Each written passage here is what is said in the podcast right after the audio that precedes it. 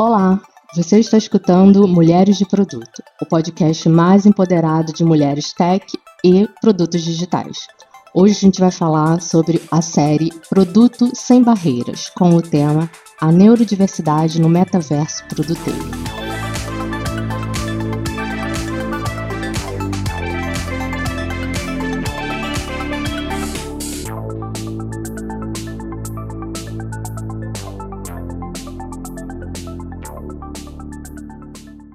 Neste episódio da série Produtos Sem Barreiras, no qual vamos dialogar sobre o tema diversidade e inclusão no universo de produtos, vamos focar no assunto neurodiversidade. Pessoal, cola o ouvido neste episódio porque agora eu vou te contar um segredo. O tópico diversidade é infinito. Por isso, se você não sabe o que significa neurodiversidade, faz aquela cara de costume e continua com a gente para aprender sobre o assunto. Como convidadas deste episódio, temos duas mulheres fabulosas, a Sandiara Pérez e a Janaína Moreira para nos ajudar a explorar esse tema tão necessário nos dias de hoje. Meninas, por favor, se apresentem. Oi, tudo bem? Meu nome é Janaína Moreira, mas todo mundo me chama de Jana. Eu sou Accessibility Product Designer na Jusce Whirlpool.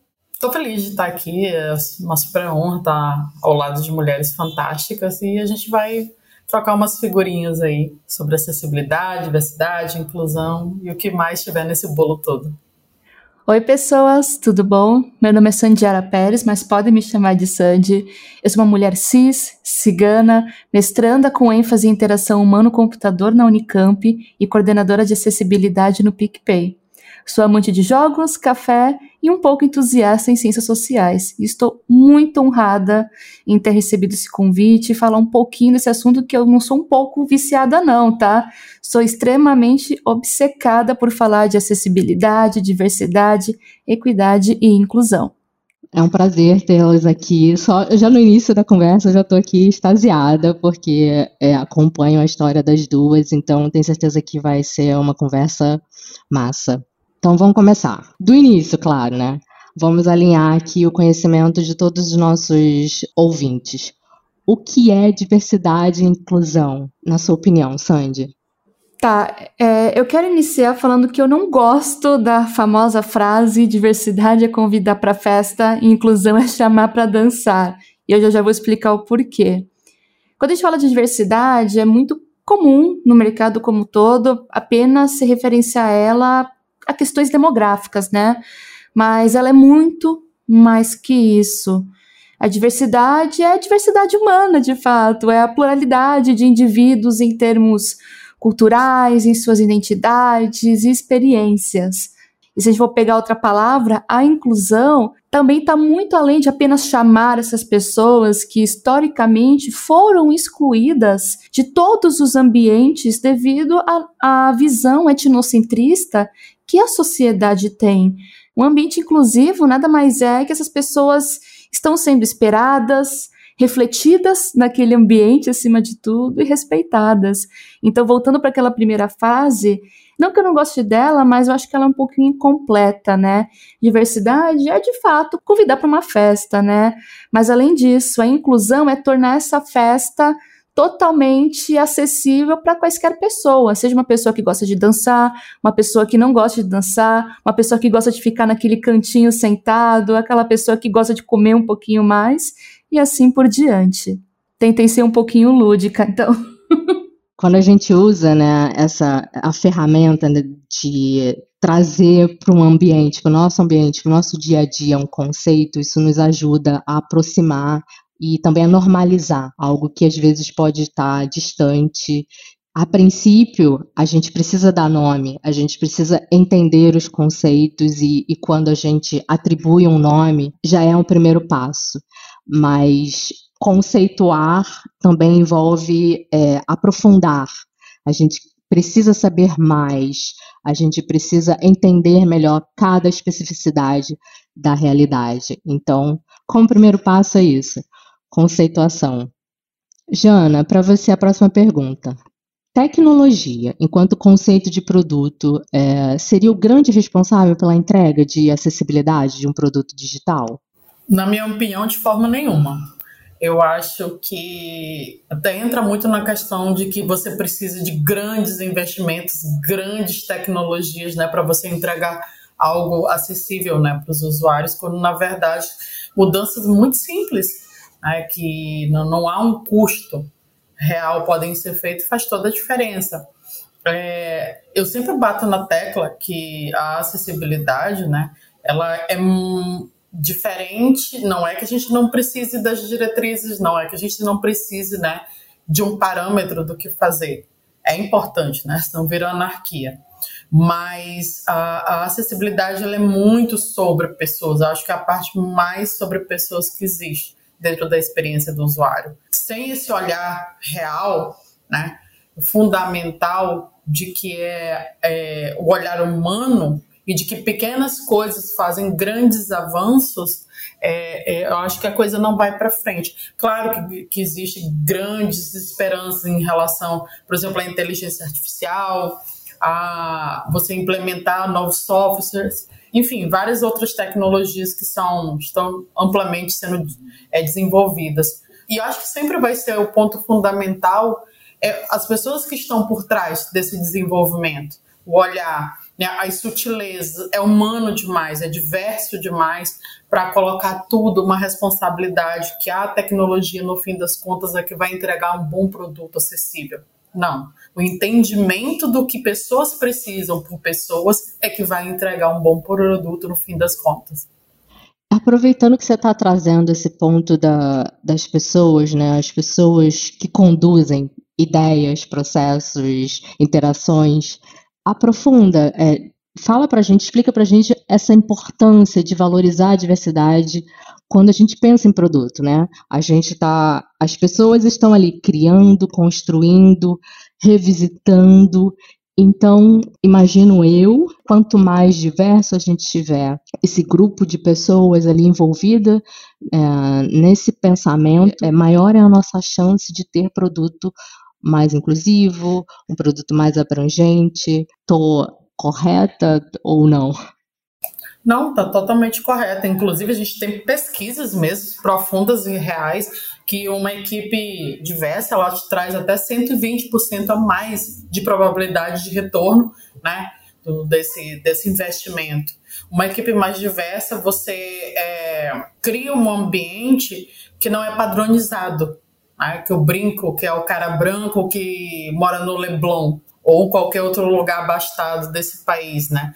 Então, quando você entra nessa perspectiva de pessoas LGBTQIA+, pessoas pretas, pessoas com deficiência, você entende que há um mundo todo lá fora. Porque é, inconscientemente a gente tende a reproduzir aquilo que a gente conhece, aquilo que a gente vive é, equipes mais diversas naturalmente geram um atrito, que eu acho que é um atrito positivo, que é a colisão inerente de mundos. Então, isso, isso traz margens, é, leques de variedade para o teu produto.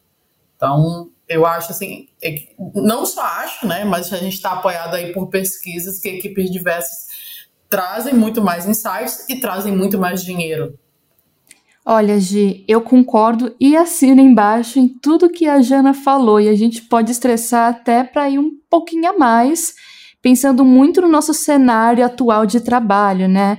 O que o pessoal chama aí de mundo VUCA. A volatilidade, a incerteza, a complexidade, a ambiguidade que ronda aí o nosso dia a dia. Nesse pós ou durante a pandemia, né, essas, essas incertezas de um trabalho presencial, um trabalho remoto, as empresas passaram por N dificuldades. Né? A gente está passando aí por um surto de demissões em massa, mas ao mesmo tempo a dificuldade que se tem para preencher quadro de pessoas em tecnologia, design.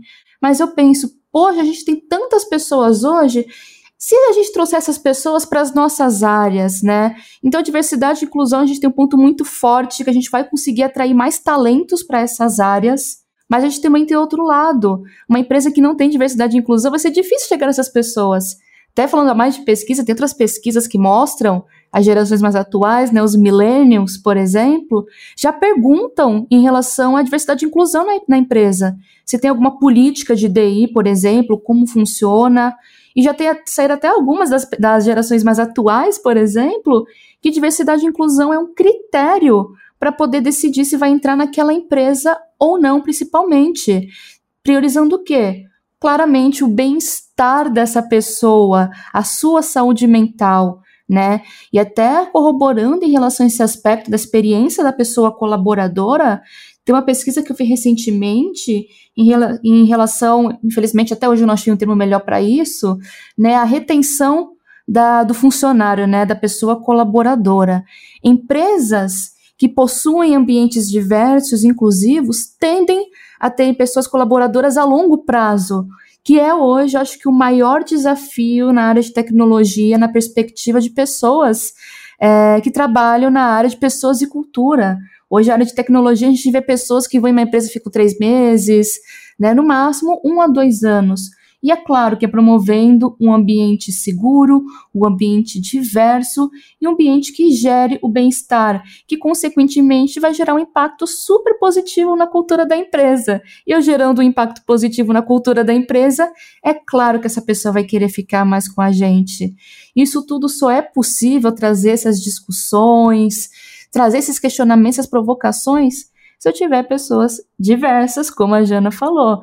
Pessoas diversas vão trazer ideias diferentes, vão se complementar, vão gerar maiores resultados e, por fim, inovar cada vez mais.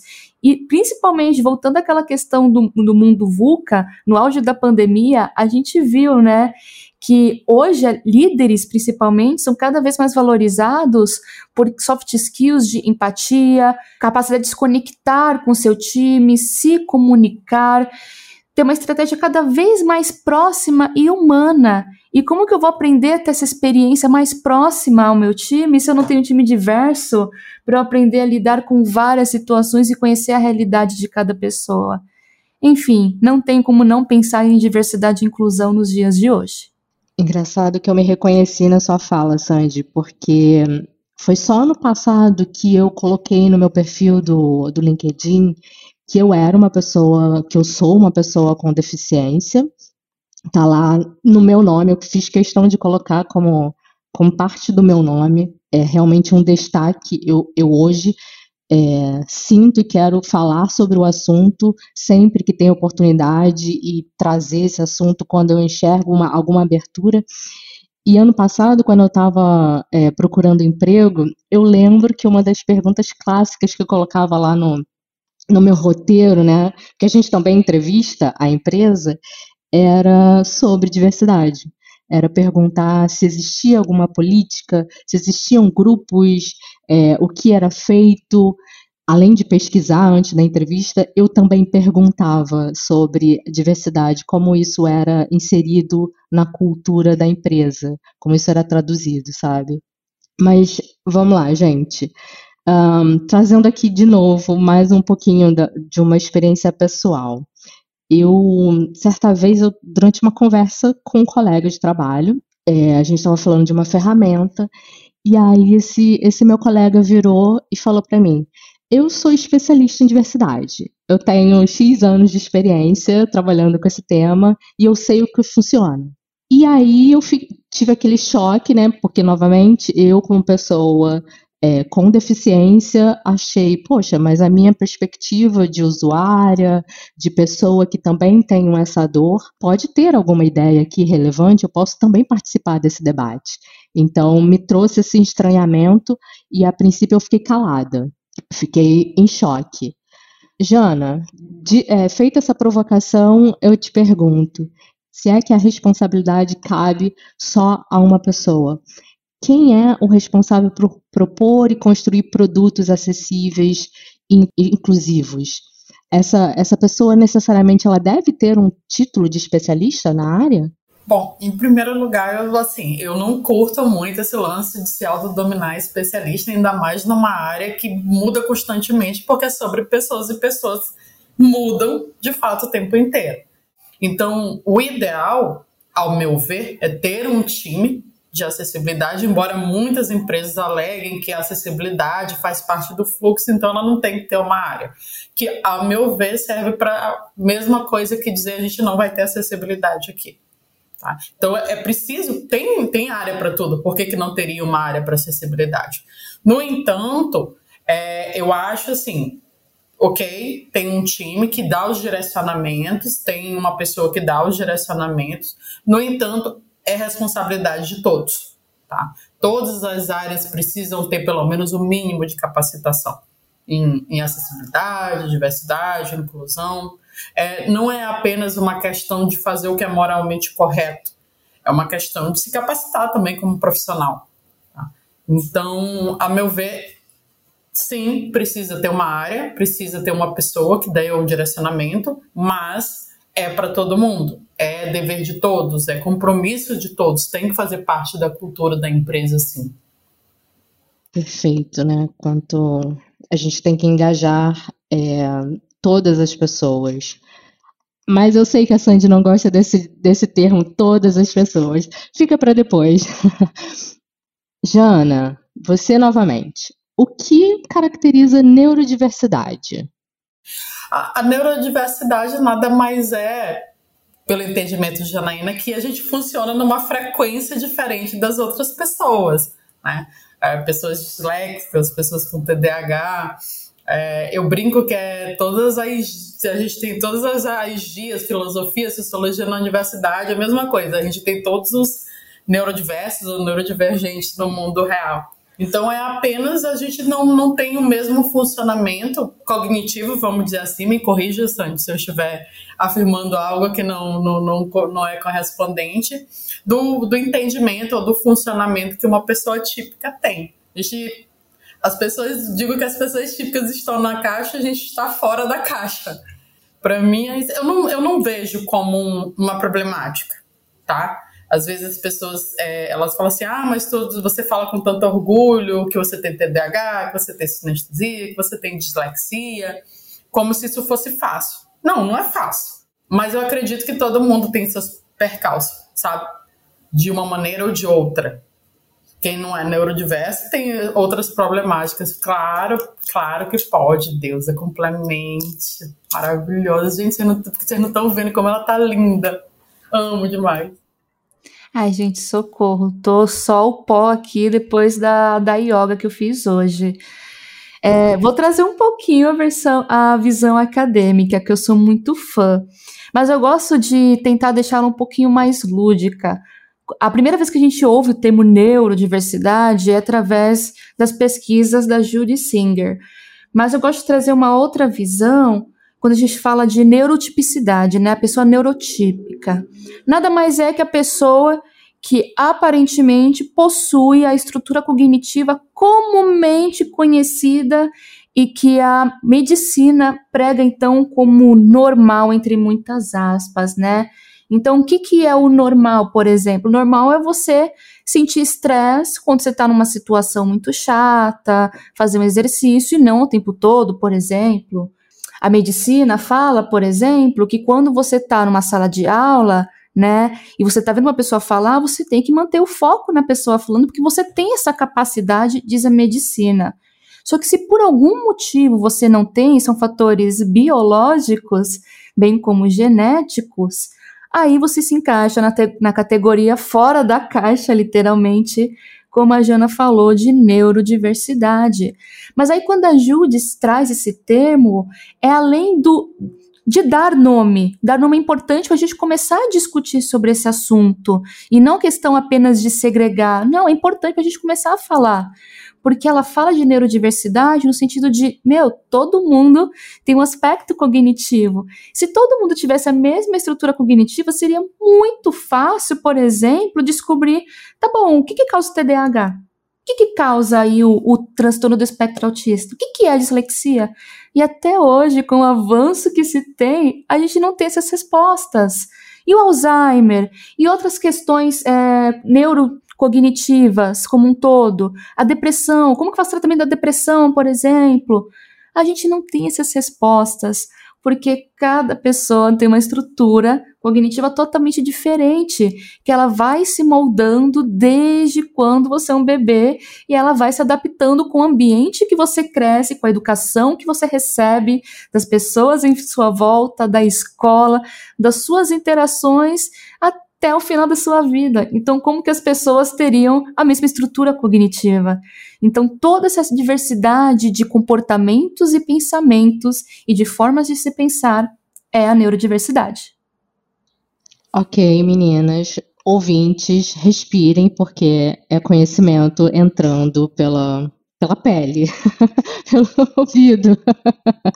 é muito conhecimento e que bom que a gente está tendo a oportunidade aqui de aprender tantas coisas. E falando em aprender, né, um momento de aprendizagem, é, Sandy, co conta pra gente quando, como é que foi o momento que você se descobriu como uma pessoa neurodiversa? É, existe alguma norma sobre características, dificuldades, afinidades que ajudem nessa, nessa classificação, nessa categorização? E, principalmente, o que, que mudou na sua vida enquanto pessoa após esse reconhecimento? Gosto muito dessa pergunta. Eu descobri meu TDAH durante meu processo de pesquisa científica que abordava justamente o tema eu já fazia terapia e levei esse questionamento na época para minha psicóloga. Eu não gosto dessa palavra, mas a gente usa quando a gente fala de uma perspectiva de modelo médico, né? O diagnóstico, como falo, né? O diagnóstico, como um todo, ele tende a ser feito de maneira bem multidisciplinar. São vários profissionais atuando, e aí as possibilidades vão sendo descartadas. É o que chamam na área médica de diagnóstico por exclusão. É, se houvessem normas bem assertivas, com certeza não precisaria dessa múltipla investigação, né? Contudo, não é muito bem assim. O que a gente tem como base é o DSM, que é o Manual Diagnóstico de Transtornos Mentais, é, promovido e escrito pela Associação Americana de Psiquiatria. É, ele vem sempre sendo atualizado, ele possui diversas, não digo normas, mas identificações, o que, que se trata, é, como identificar, como se fosse um checklist, comorbidades, o que, que pode ser confundido, por exemplo, o TDAH com uma dislexia, qual que é o fator que diferencia os dois, né? Ele é, você consegue achar aí facilmente pela internet, contudo, ele é de uso médico, não adianta pegar o, o livro e tentar fazer o diagnóstico, e ele é super desatualizado, seja em questão do CIDES, que é o Código Internacional de Doenças, e ainda trata os transtornos como doenças, alguns deles, principalmente, os termos que ele utiliza para se referenciar a pessoa, a, ao transtorno que ela possui. Até eu não gosto dessa palavra transtorno, mas é o que a medicina usa e o que é comumente conhecido. E por ser uma coisa de exclusão, gente, é com o tempo. Com o tempo você pode perceber, poxa, será que é isso mesmo? E aí lá vai outra investigação e tá tudo bem, somos pessoas e a gente vai se descobrindo a, a cada momento, não é mesmo? E foi assim, um peso que saiu aqui das minhas costas, né? Sandy, mudou sua vida? Não, não mudei, não ganhei na loteria nem nada, né? Mas além disso, eu me descobri coisas que eu me cobrava bastante. Poxa, por que, que isso aqui não está funcionando? Por que, que eu não estou funcionando? Como que eu não consigo fazer isso? Pera lá, agora eu conheço minhas características e eu já sei um pouquinho como lidar com isso. Meu profissional que me acompanha já vai saber direcionar melhor é, conselhos, o que, que eu posso fazer para melhorar minha rotina e finalmente, consequentemente, melhorar a minha qualidade de vida o processo médico diagnóstico e o processo social de identificação, ele é crucial para justamente promover a si mesmo a melhor qualidade de vida. E é claro, novamente, não é o fim. Descobrir e acabou. Não, você pode descobrir outras coisas no meio do caminho. E tá tudo bem, não tem que ter medo, porque nossa mente tem muita coisa. É muito difícil a gente ter uma coisa só, sabe? A gente muda todo o tempo, a gente é colocado em várias situações a todo instante. E, novamente, sempre gosto de reforçar que tá tudo bem. Não é motivo para entrar em desespero. Acho que foi isso. Já tem muita pressão lá fora, né, do mundo, então a gente, a gente se conhecer e reconhecer nossas habilidades, as nossas dificuldades também já ajuda a suavizar minimamente esse, esse caminhar, certo? Gi, eu posso fazer apenas um comentário? É, a Jana até comentou aqui no particular em relação ao termo transtorno. Eu fico triste em utilizar esse termo, né? E eu espero muito a gente melhorar esse termo, porque ele veio em relação a puxar uma perninha, vamos dizer assim, da palavra distúrbio. O que é o distúrbio? Na palavra em si, né? Distúrbio é algo que me incomoda uma vez, né? Mas que não impacta as outras áreas da minha vida. Por exemplo, o distúrbio do sono. Vai atrapalhar meu rendimento? Vai. Só que minha família tá lá, meu relacionamento tá ok, meu trabalho tá ok. Na próxima noite, se tudo der certo, vou tomar um remédio e vou dormir bem, vou tomar um chazinho de camomila, que seja. É, são coisas pontuais. O que eles caracterizam como transtorno? Um conjunto de distúrbios nesse sentido de incomodar que acabam atrapalhando, esses são os termos que usam no DSM, atrapalhando a vida da pessoa, os aspectos sociais dela, né? em relação ao meu trabalho, a minha produtividade no meu trabalho, o meu relacionamento, a minha sensação comigo mesma, né? É, então, em relação a esses termos, a gente entende por que, que eles foram criados pela perspectiva de pessoas neurotípicas. A gente entende, não tem como a gente mudar a nomenclatura agora de TDAH, que agora que está se reconhecendo, né? Então a gente utiliza, né? Mas a gente espera que no futuro breve, com as pesquisas das pessoas dessas áreas, a importância da academia nesse quesito, possam surgir mais e mais sugestões e estudos para a gente chegar em termos melhores e confortáveis para quando você não receber o seu diagnóstico, vamos dizer assim, não seja uma coisa ruim, não é um transtorno, é uma característica sua. Isso que tem que ser enfatizado um transtorno não é que vai incomodar a sua vida, não, é uma característica. E se você quer uma boa qualidade de vida, você tem que aprender a dançar com a sua característica e saber lidar com ela como a sua amiga. Assim como outras características, como ser uma pessoa mais estressada, uma pessoa bem mais calma, bem mais na dela. São características que têm lados bons e lados ruins, dependendo do contexto, né? E todo mundo sabe. E a neurodiversidade é a mesma coisa, a gente saber dançar conforme a música. Só fazer um pequeno complemento, é, na verdade são transtornos, né, entre aspas, pra gente, porque na verdade não é nem pra gente esse, é um transtorno porque foge ao padrão da maioria. É apenas isso. Porque pra gente é normal, tá tudo ok. Nosso, é, eu vi um, um comentário no LinkedIn de outras pessoas que eram neurodiversos, neurodivergentes, e elas comentando que a gente, quando tá com outras pessoas neurodiversas, é muito mais tranquilo, é muito menos cansativo, é, a, a, gente não tem que ficar pisando em ovos, pensando no que a gente vai dizer, ou des desacelerar o nosso pensamento para fazer a pessoa que não é neurodiversa a, a, acompanhar, porque a gente, eu pelo menos desacelero muito meu pensamento. É como se eu tivesse o tempo todo, vamos dizer, tendo que passar para outro idioma o meu pensamento. Entendeu? Eu tenho que estar desacelerando o meu ritmo, eu estou a mil por hora e a pessoa vem ali, né, devagarzinho, num passinho. E aí isso é um desgaste mental muito grande para mim. Eu sofro desgaste, mas eu que sou recriminada eu que sou vista como diferente, como errada, como estranha, sabe? Então, assim, é muito, é muito louco essa invertida que a gente tem, né? De que eu tenho que desacelerar para o resto do mundo acompanhar. Sou eu que sou o problema de fato? Ou é o mundo que não consegue me acompanhar? E isso é um problema de fato? Ou a gente pode conviver todo mundo junto, cada um no seu próprio ritmo e tá tudo bem? É, é, é, quando você para para começar a destrinchar, você para para começar a analisar, você vê que com o olhar do outro seria muito fácil para pessoas que estão em hiperfoco. Eu consigo tranquilamente entregar um trabalho de seis meses em num dia. De eu olhar para o meu colega e tipo, por que, que você não consegue? E muitas vezes um trabalho de 20 minutos eu levo duas semanas para entregar. Então são ritmos diferentes. Então, assim, tudo depende muito do olhar da pessoa. Se a gente virar a moeda, a gente começa a fazer uma série de questionamentos, né, que o que, que é certo, o que, que é errado, quem é que é o deficiente aqui? O julgador, é você sair do que julga para ser o, o julgado é muito fácil. Então são só provocações. Provocações inquietantes, claro.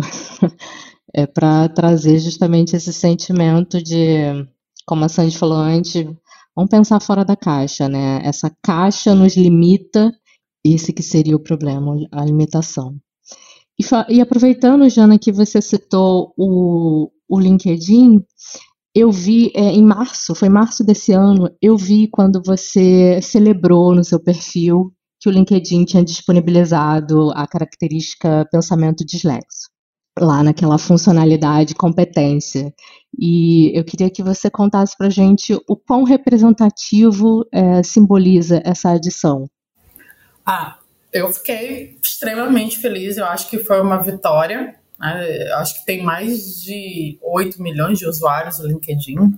Então, assim, o, ele entender né, o pensamento disléxico como uma skill é, é muito importante. É, quando a maioria das pessoas que são neurodiversas, né, a gente está fora da caixa, a gente está fora do padrão, então a gente cresce achando que tem algo errado com a gente.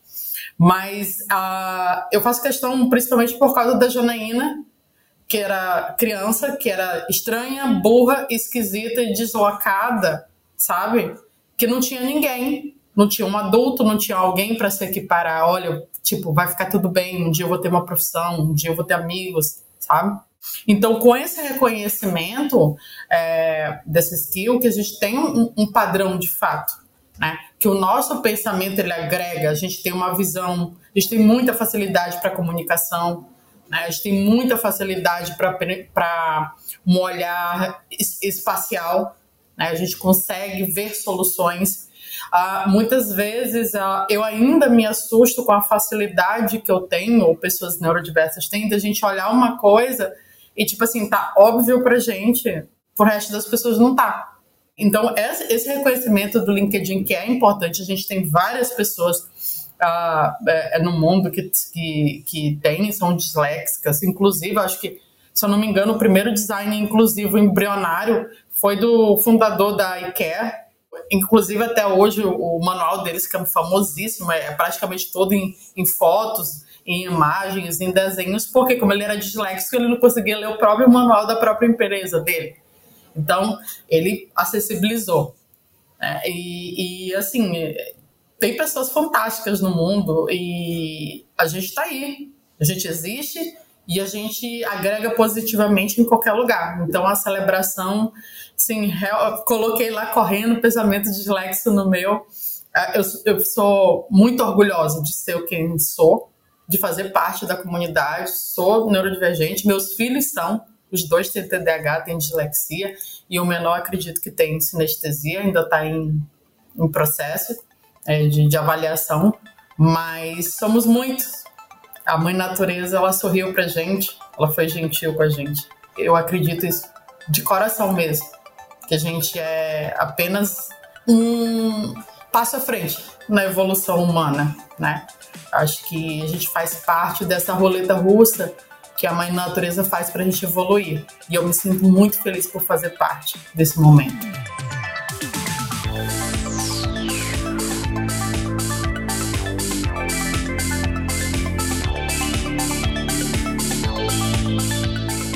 Nós fazemos parte da comunidade Mulheres de Produto, a maior comunidade de produtos para mulheres do Brasil. Para envio de sugestões, pauta que você gostaria de ouvir neste podcast, críticas que nos ajude a melhorar, é só mandar uma DM no Instagram ou, se preferir, um e-mail podcast@mulheresdeproduto.com.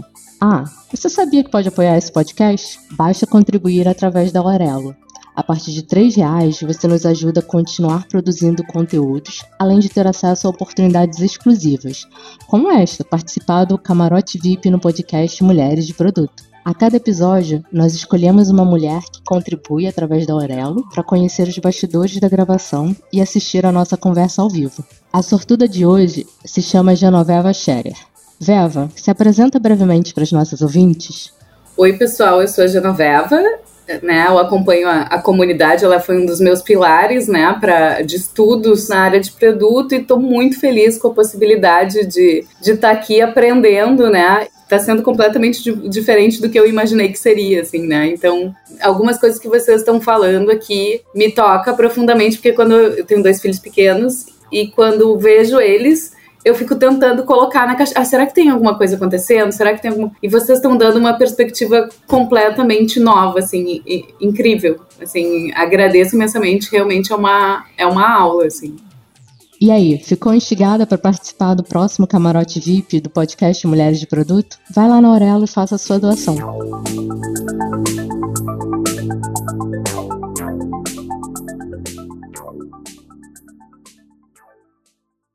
Capacitismo.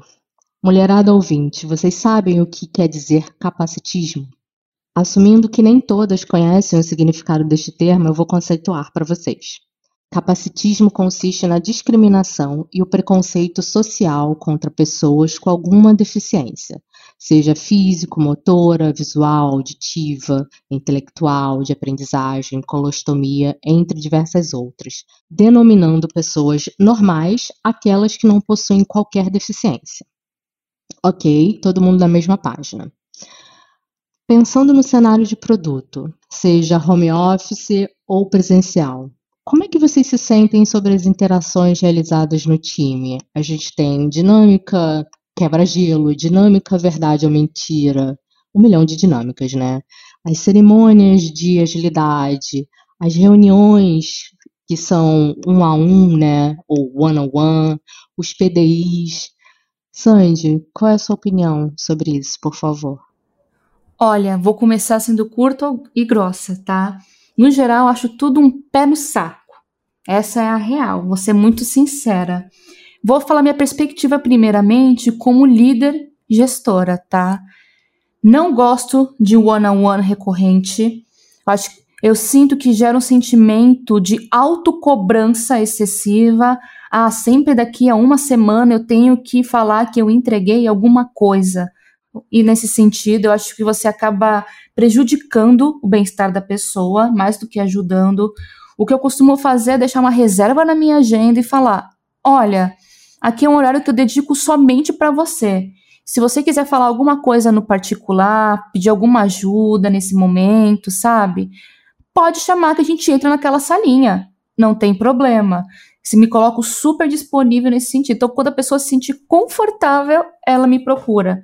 Ou quando eu perceber alguma coisa, eu chamo ela. PDI é outra coisa também que eu acho super desgastante. Mas peraí, Sandy, PDI? É, PDI. Onde eu trabalho tem um processo muito bem estruturado. O que eu costumo pedir para os meus liderados é criar um documento chamado de brag document, é, como um todo, que nada mais é, gente, fez alguma entrega legal, uma coisa que você vê valor, vamos anotar? E eles anotam, olha, entreguei tal dia, fiz tal coisa, como se fosse um histórico. E cada um faz um formato que achar melhor. Um documento, um bloco de notas, um Excel. Não nessas plataformas aí de gestão de PDI, né? Cada um faz o formato que prefere e que se encaixe na sua rotina. E quando chega aquele momento de avaliação que tende a ser semestral ou trimestral, a gente faz o que a gente chama na academia de peer review.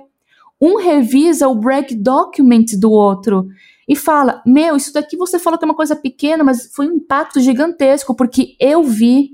Nossa, eu lembro disso aqui que você fez você não colocou e vice-versa. Principalmente quando você tem um time diverso, não só em termos de suas características, mas também de senioridade. Uma entrega que uma pessoa sênior fez, pra, de repente para ela não foi nada, não foi uma coisa do dia a dia, mas para uma pessoa júnior não, foi outra coisa, e vice-versa. Isso é uma coisa que dá tanta autonomia para a pessoa que não dá aquele sentimento de cobrança assim maravilhoso. E no geral, a principal coisa, né, reuniões para mim tem que ter pelo menos um respiro de 15 minutos de uma para outra e olha lá. Eu sempre tento colocar no máximo, meu horário de trabalho é 8 horas, eu só vou ter até 4 horas de reunião. Ah, é algo urgente? Ah, se era urgente era para ter me chamado antes. Houve uma falha de planejamento, deixa para amanhã. Minha saúde mental em primeiro lugar, porque eu não vou conseguir te ajudar. Então eu tento estabelecer limites de horário nesse sentido. Gosto de reuniões objetivas então, no geral, eu tendo a não gostar muito de dinâmicas de quebra-gelo, verdade ou mentira, mas porque eu tenho uma visão de gestora, eu já tô mais calejada. Mas eu lembro quando eu era júnior, né? Quando entrei na área como um todo. Então, a pessoa que já tinha uma, que não sabia lidar muito bem ainda com ansiedade, Saber lidar consigo mesma, no começo era legal para mim, dinâmicas de quebra-gelo, para eu sentir o, o, ambiente, né? De hoje eu já sou cara de pau e tô nem aí, né? Eu tenho transtorno alimentar, tenho dismorfia corporal. O fato de eu sair de casa e eu ter que lidar com pessoas já me faz querer me maquiar, usar a melhor roupa que vai me valorizar, passar um correio para disfarçar as minhas olheiras. Então, o fato de eu sair de casa já me coloca uma bata de uma pressão social em querer me apresentar da melhor forma possível. E isso é horrível. Só que no home office não, eu estou no meu ambiente seguro. O máximo que eu vou ter que fazer, se eu quiser, e eu estou trabalhando nisso, é me maquiar uma coisinha ou outra e colocar uma roupa da cintura para cima, né? Uma roupa mais confortável. E tá tudo bem. O home office proporcionou isso. Quando eu tô com uma crise, desligo tudo, eu vou pro meu quarto. Eu consegui criar um escritóriozinho e separar, né, meu ambiente de descanso e meu ambiente de trabalho, graças a Deus. Posso pegar, jogar um videogamezinho, voltar. Então me permitiu ter essa volatilidade. E no geral, eu como dica, como eu dou como gestora, é fazer o que o time está confortável e, de, e deixar esse espaço aberto. Tá percebendo que a galera não gosta de reunião? Cara, vai fazer reunião por quê então? Vamos estudar outros formatos, vamos fazer uma coisa síncrona, uma coisa por texto, se o pessoal gostar, uma colaboração mais individual, o que seja. Eu acho que essa é a graça. Não, e eu acho que até reforçando o manifesto ágil, a gente tem que se adaptar às pessoas e não adaptar as pessoas à metodologia e aplicar algo engessado, sabe? E isso não vai só do formato, é em relação a ah, vamos sair de uma plataforma para outra. Não, isso vai de metodologia de trabalho, de dia de trabalho, formato de trabalho também. No geral, acho que esses são os pontos que eu tenho a contribuir. E você, Jana, você se sente confortável ou esse desconforto também bate aí na sua porta? Olha, não é nem desconforto, não, é na força do ódio mesmo. Sendo bem real. Eu odeio com toda a profundidade da minha existência. Odeio as reuniões desnecessárias, né? O famoso poderia ter sido um e-mail ou um chatzinho bem aqui. Acho que é uma perda de tempo tremenda. E as maiorias da, da, das dinâmicas e tudo mais, pelo menos para mim, que já é complicado, porque eu sou disléxica. Então, faço inúmeras gambiarras para me poder ler.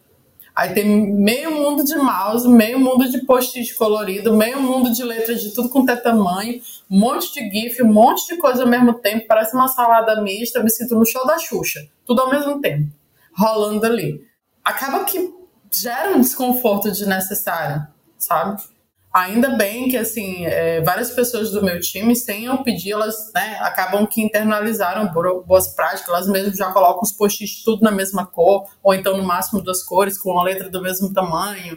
Evitam estar tá mexendo no chat o tempo todo, batendo aqueles papos né, aleatórios, porque aquilo fica subindo o tempo todo e acaba que eu perco o foco do que eu preciso, prestar atenção.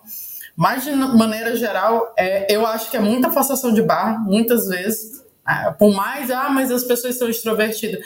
Eu sou extremamente extrovertida, mas ao mesmo tempo eu sou muito tímida. Tem coisas que eu não quero compartilhar, eu não tô afim, sabe? Ainda mais no ambiente de trabalho. E acaba que te força, te empurra para uma situação que você, se você não compartilhar, se você não fizer. Eu, eu relaciono muito com o amigo invisível do fim do ano. Se você não participa, você parece aquela pessoa antipática que não quer fazer parte da brincadeira. Aí você se sente forçado a isso. Então, dinâmica, essas coisas, ela entra muito nessa perspectiva. Não que não seja válido, só que eu acho que não o tempo todo, como a gente está vivendo.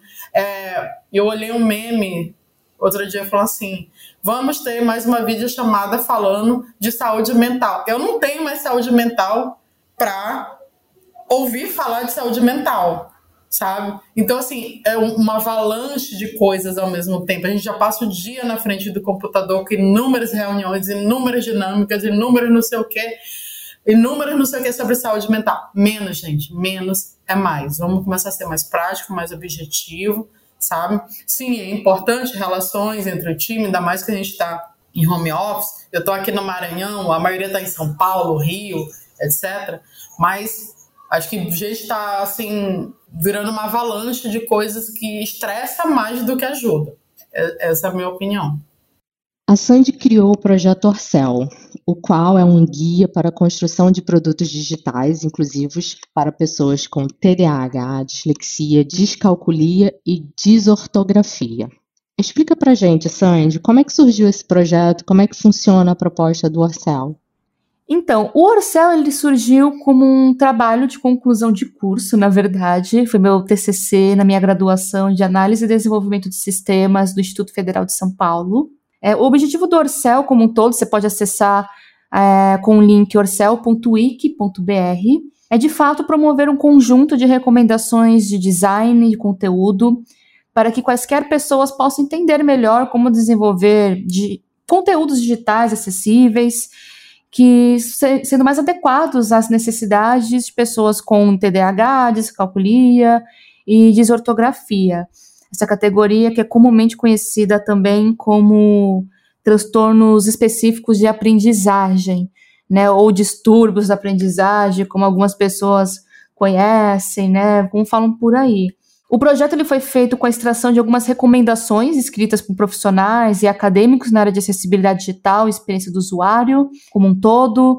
E, no geral, foram selecionadas recomendações que não conflitassem ou contradissessem a WCAG 2.1, nesse caso, de modo que essas orientações não prejudiquem também outros grupos de usuários, que são recomendações que, vi, que vejam a complementar é, diretrizes também de design e conteúdo voltadas para acessibilidade.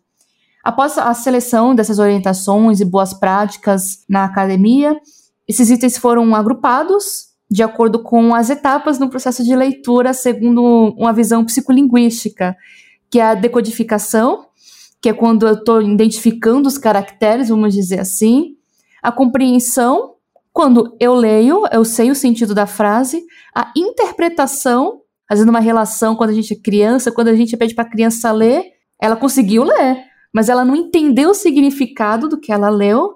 E a retenção, se ela absorveu aquilo que ela leu, o significado da sua leitura. E com a normalização, então a gente começou lá com 59, na verdade, 59 orientações. E aí normalizando, porque a gente via que muitas se repetiam, então quanto mais se, re se repete, então a gente sabe que mais verdadeira aquela recomendação é, mais aplicável ela é. E no fim a gente acabou aí com 16 recomendações, contemplando aspectos é, do TDAH, da dislexia, da descalculia de, e da desortografia. Importante falar que meados de é, abril de 2021 iniciou-se o grupo de trabalho da W3C é, com foco em aspectos de aprendizagem, que é o COLGA, e que eles estavam começando a fazer um trabalho, já tem alguns esboços, inclusive, de boas práticas com visando esses aspectos. E eu gosto de reforçar que o Orcel, na verdade, veio antes mesmo do trabalho do Colga. Ele surgiu em meados de 2020 e foi apresentado em, de maneira comum para todo o público em janeiro de 2021. Aí eu lembro até uma frase muito emblemática para mim da Lívia Gabos, outra referência na área, que ela sente que foi a primeira, o primeiro conhecimento, a primeira diretriz de fato consolidada pensando nesses aspectos e que não veio da W3C, muito pelo contrário, a W3C veio com esse grupo de trabalho um pouco depois. Então, mais uma do Brasil aí, vamos pensar por esse lado. Então, se você quiser conhecer um pouquinho mais é, desses aspectos, é um guia bem visual, com as referências, inclusive, tento sempre mostrar exemplos com imagens, com legendas para auxiliar no entendimento daquela imagem, as referências na qual eu pude extrair originalmente aquela recomendação. Então, se quiser ler o artigo completo, também disponibilizo os artigos completos para você ler. É só acessar orcel.wiki.br. Fonte de conhecimento pioneira.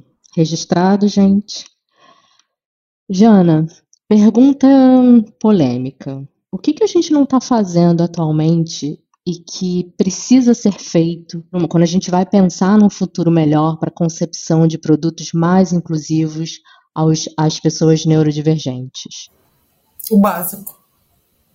Nem o básico se faz. Essa é a verdade. Sem treta, sem polêmica, verdade, não é croa. Nem o básico se faz. Primeiro que não se pensa. É muito difícil você encontrar um produto realmente pensado para pessoas neurodiversas é, são poucas as companhias que pensam em produtos, pensam em questão de RH para contratar pessoas para equipes diversas que vão pensar nesses produtos assim. É toda uma cadeia que envolve, né? porque o produto ele não é só é, é só ele pronto, né? Envolve essa equipe, essa equipe envolve um RH, envolve uma cadeira de gestão, uma cadeira de liderança e uma série de coisas. Então, infelizmente, nenhum básico não dá para dizer nem que a gente está engatinhando, na minha opinião.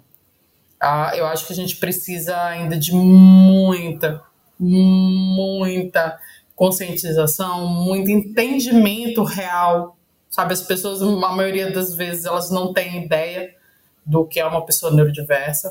Elas têm muito a visão da pessoa autista, do anjo azul, que eu odeio até o fundo da minha existência essa expressão. Elas têm muito aquela ideia da, né, o, o, autista num canto que não se comunica, que é aquela pessoa difícil. Então, assim, há uma série de, de, de, de preconceitos e, e, e mitos e, e, e, há tanto caminho, há tanto mato para ser capinado que eu não sei nem por onde é que eu começo a capinar, essa é a verdade. E, mas tudo começa de algum lugar. Então eu acho que só a gente estar tá aqui falando já é um ponto positivo. Obviamente que no mar de problemas que existem para a comunidade, tem muito mais coisas sérias, muito mais agravantes, mas a gente tem que começar de algum lugar sabe? Então, não adianta pensar em produtos acessíveis se as pessoas não têm noção do que, que seria, quem são essas pessoas, quem é essa comunidade, quais são as, as sutilezas dessas pessoas, quais são as necessidades reais e não o que ela acha que é. E a gente está muito vivendo hoje dentro da acessibilidade o achismo. Eu acho que é. Ah, porque a WCAG disse que tem que ser tal coisa.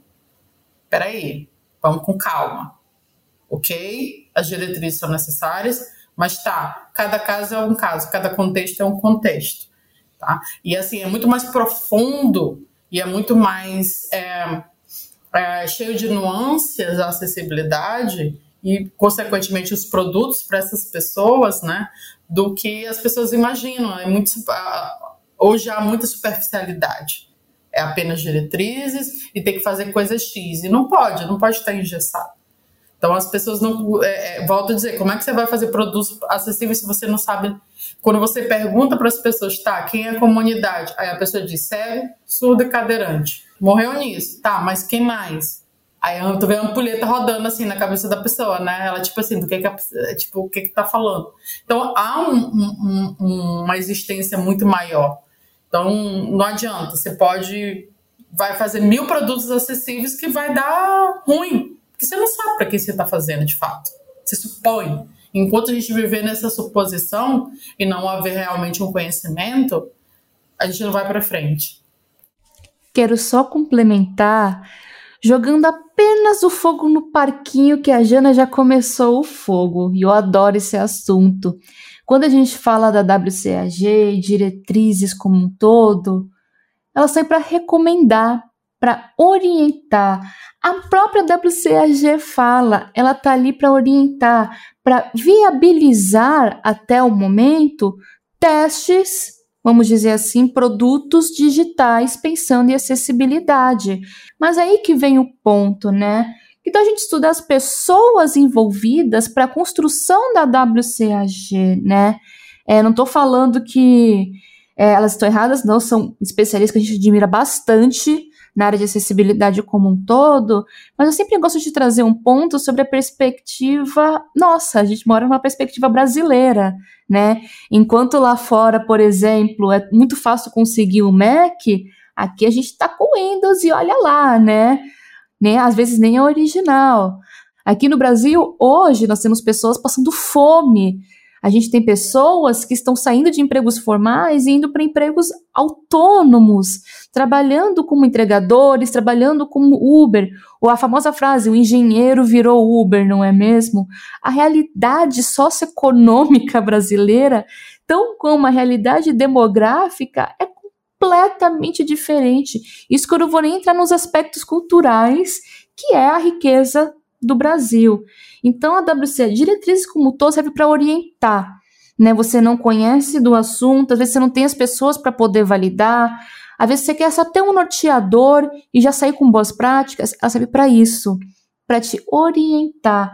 Mas quem vai bater o martelo, vamos dizer assim, opa, gostei, vou utilizar mais, nunca vai ser você. Na verdade, nunca vai ser a gente que está aqui no backstage. Vai ser sempre o cliente, a pessoa usuária. E ela vai determinar se realmente não houve quaisquer barreiras de interação com o seu produto. Mais uma para aprendizado, tá, galera? Para todo mundo que está aí ouvindo, mais, mais essa para a gente aprender. Pessoal, estamos encerrando este episódio, apesar da conversa estar tá aqui fluindo, empolgada, estamos todos empolgados. Eu, a, a entusiasta aqui, aprendendo horrores, né? Meninas, por favor, tragam as últimas considerações e também compartilhem as redes sociais de vocês. Sandy, você primeiro. Bom, eu só tenho a agradecer pelo convite, foi um papo maravilhoso. Sempre que falar do assunto, eu sempre aceito, não tem como recusar. Agora, Além disso, estar ao lado de mulheres tão incríveis, ah, é a receita para o negócio certo, viu? Então eu só tenho a agradecer. Foi muito legal. Espero que de fato o pouco que a gente conversou aqui tenha instigado as, a mulherada e ouvinte a querer se aprofundar mais do assunto e levar agora a acessibilidade não apenas como um plus, um diferencial, mas como algo essencial como a gente fala na área de produtos, né? Acessibilidade é um critério de DOR, assim como é um critério de DOD, né? Um definition of ready, definition of done. Se eu não pensei em acessibilidade naquele produto, meu, nem vou desenvolver. E se eu nem implementei recursos que vão é, viabilizar a interação com o meu produto com, de, na visibilidade, na visão de todas as pessoas, meu, nem vou botar na loja, nem vou botar para rodar tá? E no mais, eu quero encerrar a minha fala dizendo que todos nós somos ignorantes em relação à diversidade, equidade e inclusão. Todos nós, e nós ignoramos e não nos importamos com o assunto. Calma aí, Sandy, como assim? É, por quê? Porque a gente é ignorante. A gente não se importa porque a gente não conhece. Eu costumo dizer que eu sou muito simpática com a pessoa, que eu vejo que ela falou uma coisa capacitista às vezes, que ela não pensou, foi no, no exemplo que a Jana deu, né, do surdo ser cadeirante, quando eu percebo que ela cresceu de repente no mundo, que ela nunca teve contato com uma criança com deficiência quando era criança, que quando ela olhava a mãe, por exemplo, no meu caso, falava: olha para o lado, não fique encarando, é feio, não olhe, é estranho, só porque é diferente do comum na visão da mãe e assim por diante. Se a gente nunca teve contato com diversidade, como que a gente vai aprender então a incluir essas pessoas no nosso dia a dia, no processo e incluí-las no produto em que, na qual utilizamos? Então eu falo, se você está nessa categoria até aqui, até o final desse podcast, tudo bem você não ligar para acessibilidade porque você não conhecia. Mas a partir de agora você tem a responsabilidade de levar isso que agora que a gente conhece e um pouquinho mais do assunto, entende como ele funciona, aí a gente ignorar vai ser agora uma questão não de, de fato, ignorância, de desconhecimento, mas agora vai ser por opção. E aí não vai ser uma coisa muito legal.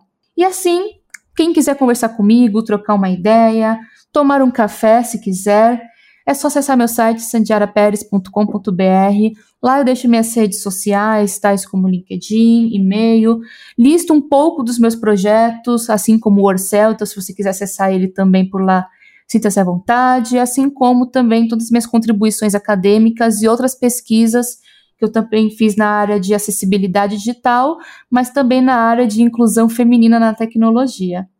Muito obrigada. Não, eu tava parada aqui pensando, depois dessa fala de uma deusa dessa, eu vou dizer o quê, gente? Preciso falar mais nada, a pessoa é perfeita, né? Uma pessoa, gente, assim, tem pessoas que eu admiro profundamente, essa é uma delas, assim, como profissional, como pessoa. Então, fico muito honrada de ser convidada para para participar, né, aqui com todos vocês. Eu amo trocar figurinhas sobre acessibilidade, deixar aí ter conversa assim para 72 horas. E espero que com esse pequeno vislumbre, né, nessa conversa maravilhosa que a gente tem, as pessoas tenham uma ideia real, né, do, do que é acessibilidade, da, da profundidade que a acessibilidade, diversidade e inclusão traz para a vida das pessoas, o quanto é importante para as pessoas o quanto faz diferença de fato. né? Você ter um produto acessível, você poder é, vivenciar algo, porque a gente, assim, somos usuários como qualquer outro. A gente tem dinheiro, a gente tem desejo, a gente tem vontade. Então a gente é, quer ser atendido e usufruir de produtos como qualquer outra pessoa. Então, agradeço mais uma vez a, a oportunidade desse bate-papo. E se alguém quiser falar comigo, é só lá no LinkedIn, Janaína Moreira, a gente troca figurinha e tá super tranquilo, assim.